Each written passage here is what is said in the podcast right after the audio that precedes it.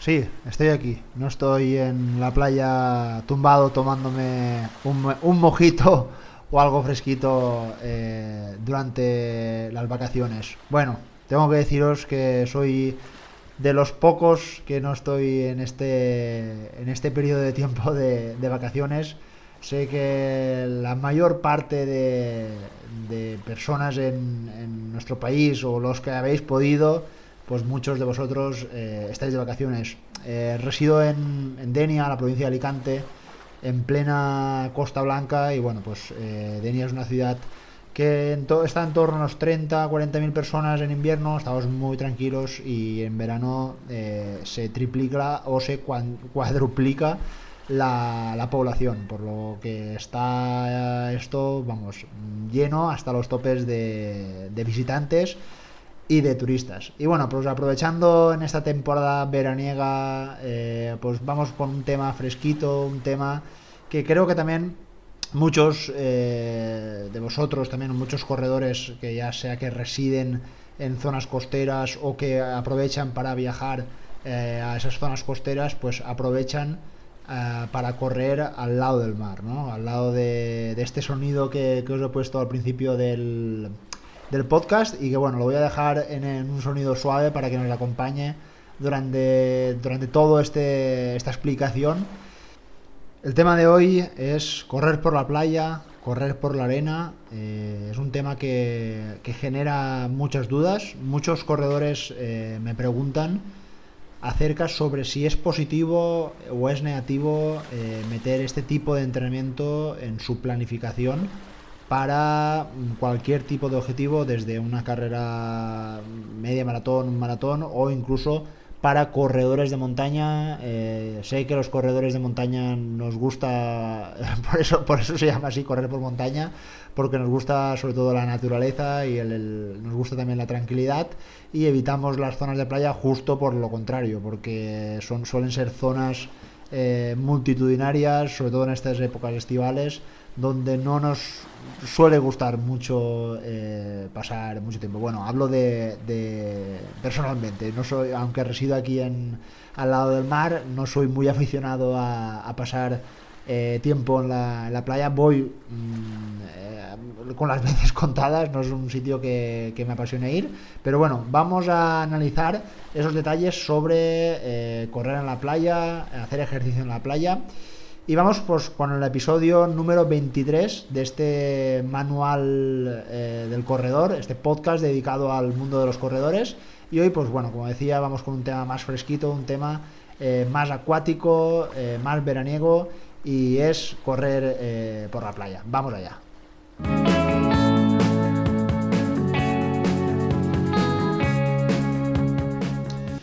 El terreno arenoso o el terreno de playa es sin duda el terreno más blando o inestable que podemos encontrar para correr. No vamos a encontrar ese terreno tan, sobre todo, inestable, donde cada pisada va a ser totalmente diferente. Y para los que seamos montañeros, sabemos que la montaña también es un terreno bastante inestable por las rocas, por el tipo de terreno que la naturaleza hace que cada pisada sea totalmente diferente pero es que en la arena es mucho más, es un terreno muy blando y que cada, cada pisada va a hacer que nuestras articulaciones giren a un grado dependiendo de, de, ese forma, de esa forma de, de, esa, de esa pisada.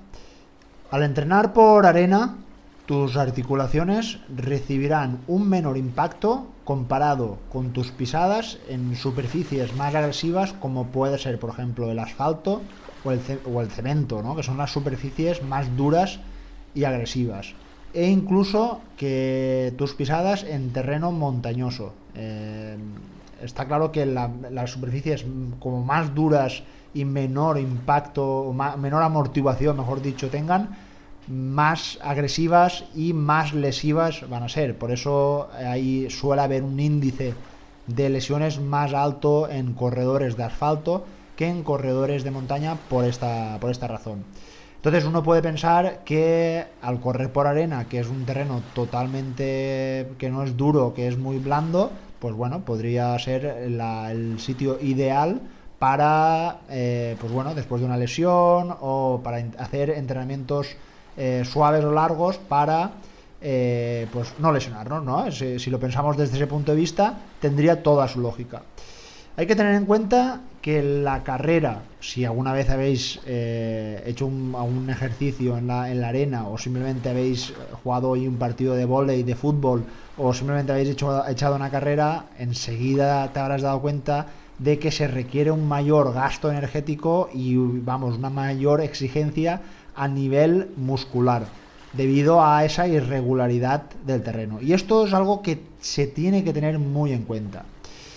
No sería muy eh, recomendable, y creo que esto lo digo al principio del podcast, al principio del capítulo, que los entrenamientos largos, los entrenamientos extensivos, las tiradas largas, vamos, el típico rodaje Mm, hacerlo por la arena no sería el mejor sitio. Justamente por esto. Es un terreno en el que se requiere eh, un gasto energético muy alto y, como decía, una, un mayor gasto a nivel muscular.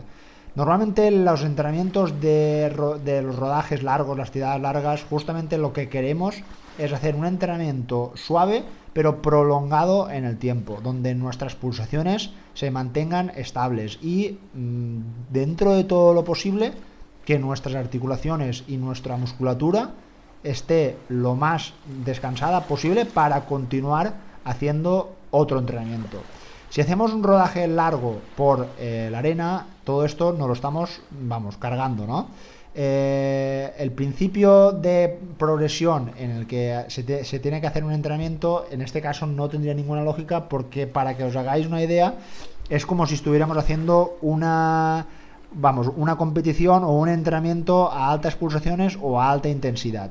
Prácticamente como si estuviéramos haciendo eh, una, una, una carrera, una competición. Entonces, vamos, no sería lo más recomendable hacer este tipo de entrenamientos bajo este punto de vista que creo que ya es bastante importante para no, para no hacerlo. La otra, la otro punto de vista de que no sería recomendable sería por la poca adaptación que tenemos al medio, que es la arena, donde la posibilidad de lesionarnos hacer ese, ese al tener ese desgaste, sobre todo a nivel muscular y articular, vamos, las posibilidades de lesionarnos se multiplicarían, con lo cual no sería lo más recomendable.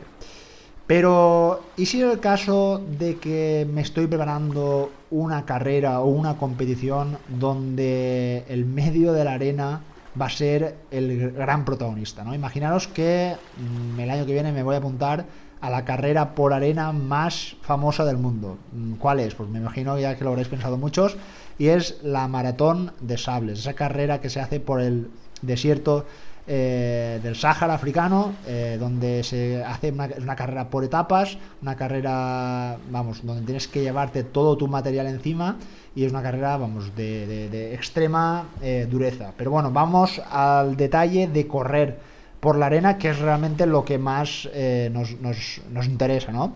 Bueno, pues bajo este punto de vista evidentemente sí que se debería de entrenar y si esta persona está preparándose este tipo de carrera, pues debería de mm, provocar una adaptación al medio, es decir, empezar con rodajes, eh, pues empezando con 30, 40, 50 minutos e ir aumentando la progresión del tiempo para acostumbrarse a este medio que es la arena. Y además en el desierto pues eh, hay que tener también en cuenta la irregularidad del terreno donde hay pendiente con esas dunas eh, gigantescas que, por ejemplo en la playa no se pueden, no se pueden encontrar. Entonces, eh, bajo este punto de vista sí que sería recomendable hacer rodajes largos, pero solo para este tipo de competiciones. De hecho, sería muy recomendable que además de correr en este, en este medio, también eh, si estuvieras preparándolo, te llevaras todo ese material que vas a tener que utilizar en la carrera, sobre todo a nivel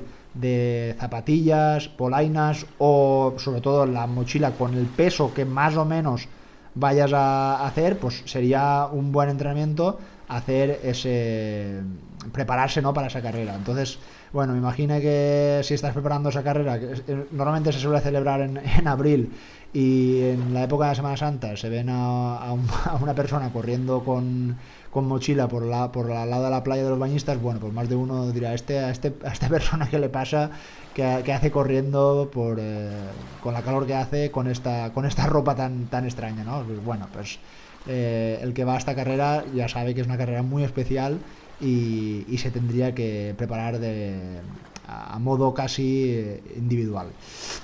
Bueno, si te gusta entrenar por la playa, eh, imagínate que, lo que como decía antes, eh, tienes, estás en una época de vacaciones, el lugar donde vas de vacaciones no hay nada de montaña, la montaña más próxima está a 100 kilómetros y no hay manera de, de, hacer un entrenamiento por donde, donde te gusta, que es el, el, el, terreno más específico, que es la montaña. Bueno, pues no te desanimes, hay opciones muy recomendables para el caso de un corredor de montaña que se podría aplicar a, eh, al entrenar por la, por la arena.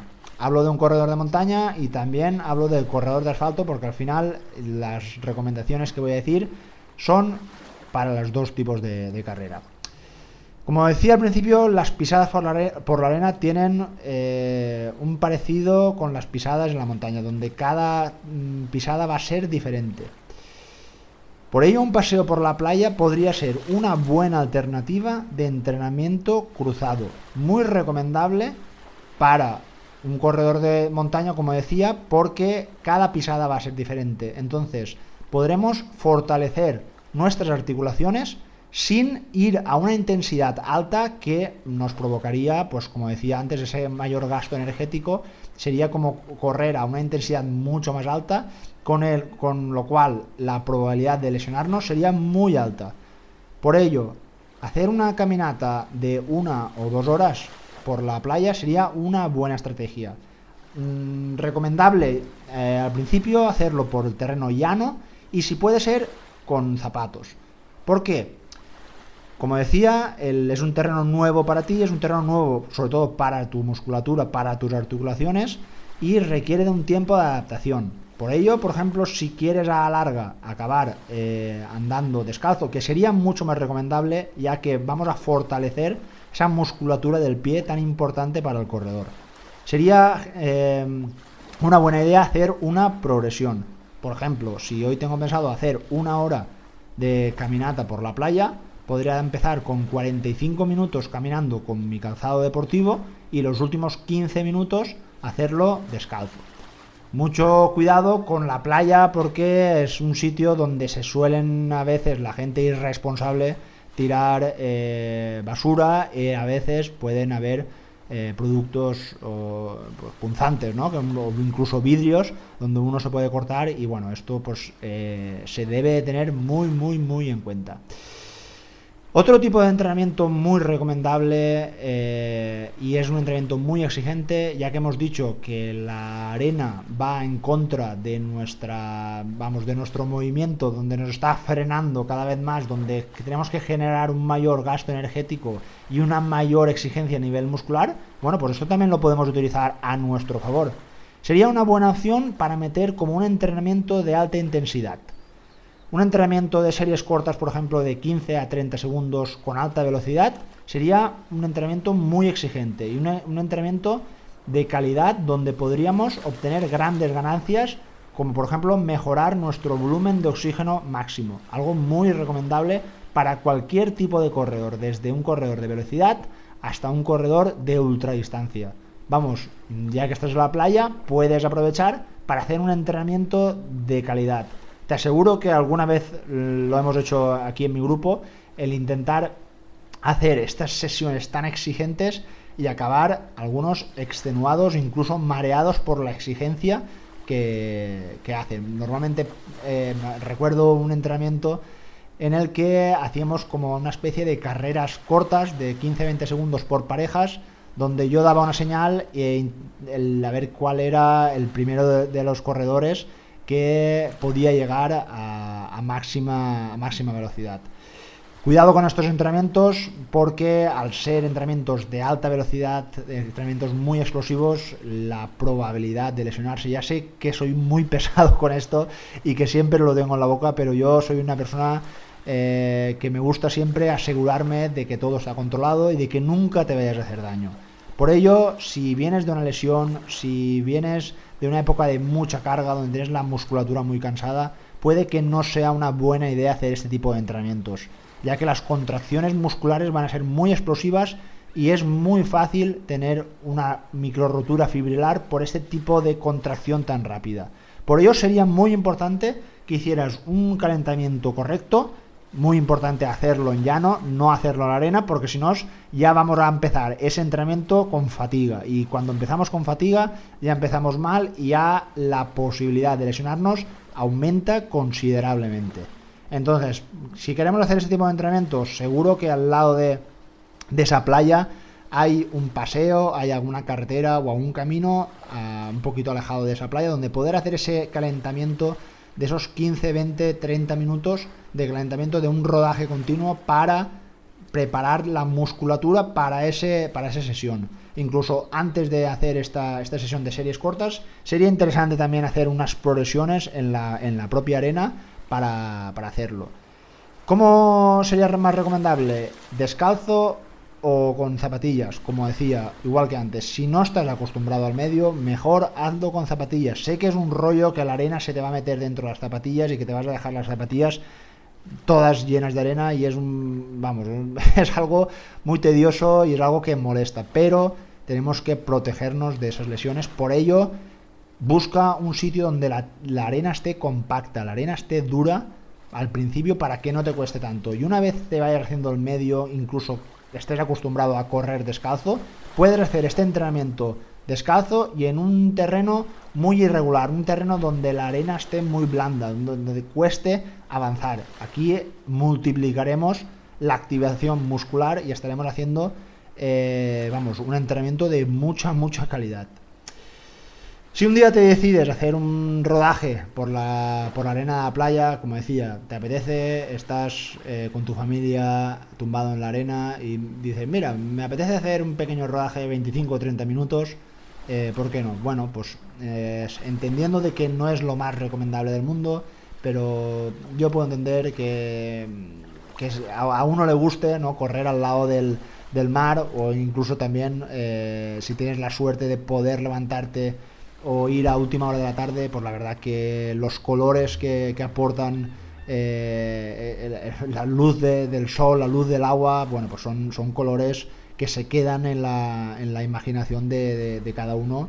Y es un sitio, la verdad, especial para, para correr y si no hay nadie, pues bueno, se convierte en un sitio muy, muy tranquilo donde se puede respirar ese aire del mar tan, tan, bueno, tan, tan bueno que como decía, bueno, a mí no es que me sea el sitio que más me guste, pero bueno, entiendo eh, a la gente que lo, que lo puede hacer.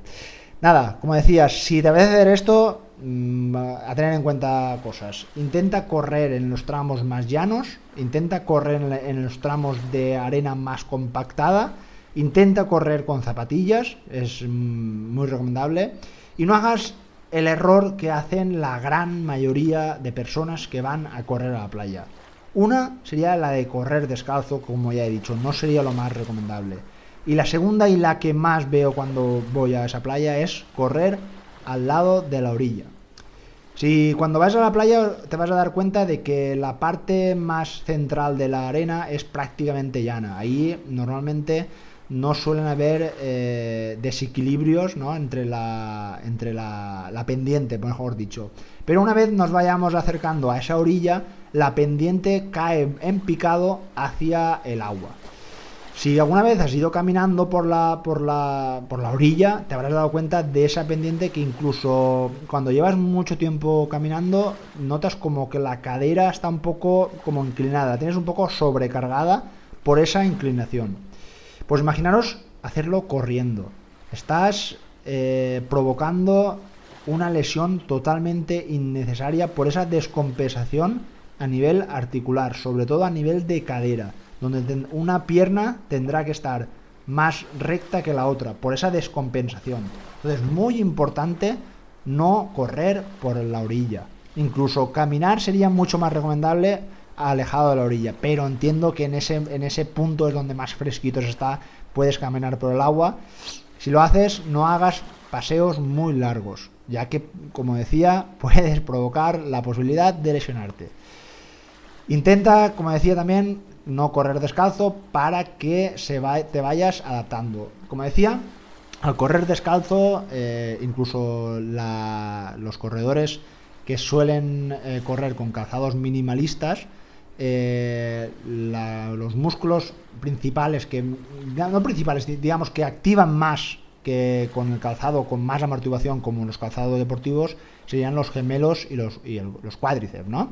esta musculatura, para los que no estamos muy acostumbrados a correr descalzos, se activaría de manera muy mm, protagonista, ¿no? Entonces, eh, todo esto lleva una adaptación. Eh, como había dicho, es importante eh, empezar con una progresión para poco a poco correr descalzo o caminar descalzo.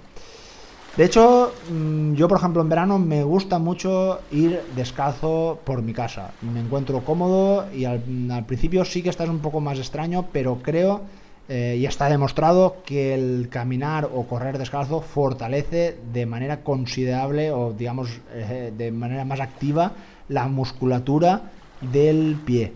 Eh, pero, repito, hay que adaptarlo, hay que ir muy poco a poco, ¿vale?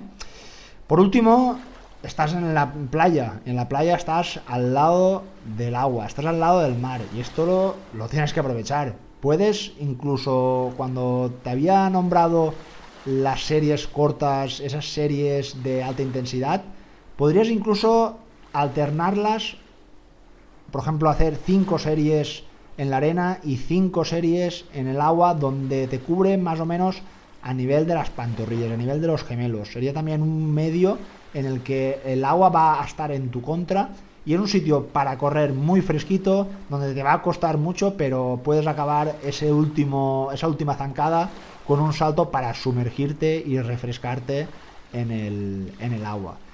También puede ser una buena alternativa para después de ese entrenamiento cruzado, de, ese, de, de esa caminata que habíamos nombrado, acabar con un chapuzón o incluso alternar, ¿por qué no?, para los que seáis más nadadores, alternar una hora de caminata por la arena con una hora de eh, nadando por la, por la por el agua, ¿no? Y pienso que puede ser un entrenamiento muy provechoso y puede ser un entrenamiento totalmente diferente de lo que estemos eh, acostumbrados al, tipo de entrenamiento, ¿no? Que es eh, el correr.